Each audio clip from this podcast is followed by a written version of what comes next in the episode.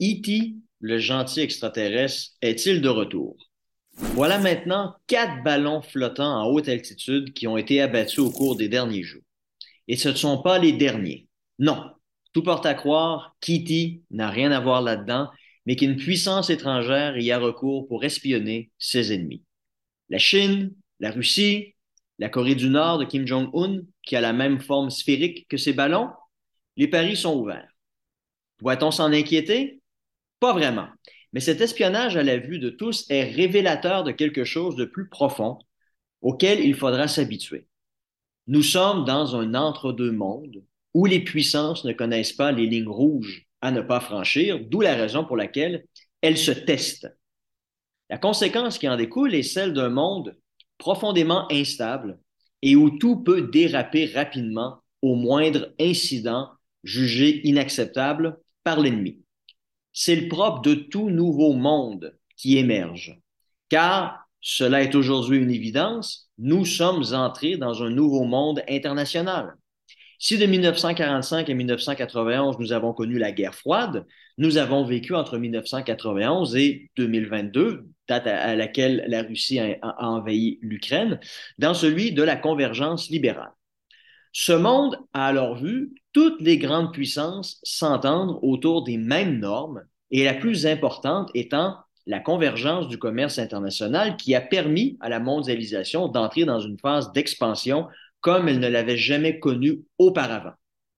Tous les pays y participaient. Ce n'est plus le cas aujourd'hui. Le commerce international se referme derrière des frontières et les pays visent maintenant l'indépendance économique plutôt que l'interdépendance, avec pour conséquence une rupture des chaînes d'approvisionnement. Plutôt que de s'en remettre au Conseil de sécurité des Nations unies et au droit international, les États n'hésitent désormais plus à attaquer leurs voisins. Vers quel nouveau monde nous dirigeons-nous? Pour combien de temps durera-t-il? Personne ne le sait. Mais ce qui est propre à tout moment d'intervalle entre un monde en délitement et un nouveau monde en émergence est l'absence de règles claires pour les pays, combiné au fait que les puissances cherchent à établir leur domination. La seule manière alors de connaître les limites de l'autre consiste à, comme on dit en français, le picosser avec des actions et gestes visant à le provoquer simplement pour voir quelle sera sa réaction. S'il n'agit pas ou se montre incapable de s'attaquer vraiment à cette menace, l'autre puissance sera alors qu'elle peut pousser la note encore un peu plus. Malgré sa violence, c'est la partie la plus intéressante dans le conflit ukrainien, car il s'agit en fait d'un terrain d'essai à grande échelle, où les puissances amies d'hier cherchent désormais à savoir quelles actions entraîneront quelles réactions de la part de leur ennemi. Lentement mais sûrement, elles font monter les enchères. Et le danger est évidemment qu'un jour ou l'autre, un pays poussera le bouchon trop loin et entraînera un véritable état de guerre. Donc, l'Occident sait maintenant que l'envoi de chars d'assaut un peu de passé date n'est pas une ligne rouge. Le prochain bouchon à pousser, d'ici six à neuf mois, sera l'envoi de chasseurs F-16 et ainsi de suite. D'ici là, il faut s'attendre à ce que la Russie en fasse tout autant. Donc, chercher à connaître les limites de l'autre. Voilà en quelque sorte l'utilité de cette guerre. Moment éminemment dangereux, mais paradoxalement nécessaire pour garantir la paix. Ce fut le cas pendant la guerre froide, de l'espionnage à grande échelle entre les États-Unis et l'Union soviétique, le blocus de Berlin en 1948-49, des efforts de déstabilisation des régimes communistes en Europe de l'Est, l'espionnage de l'Union soviétique par des avions espions U-2 jusqu'à la crise des missiles de Cuba de 1962, où le monde est passé un cheveu de la guerre nucléaire.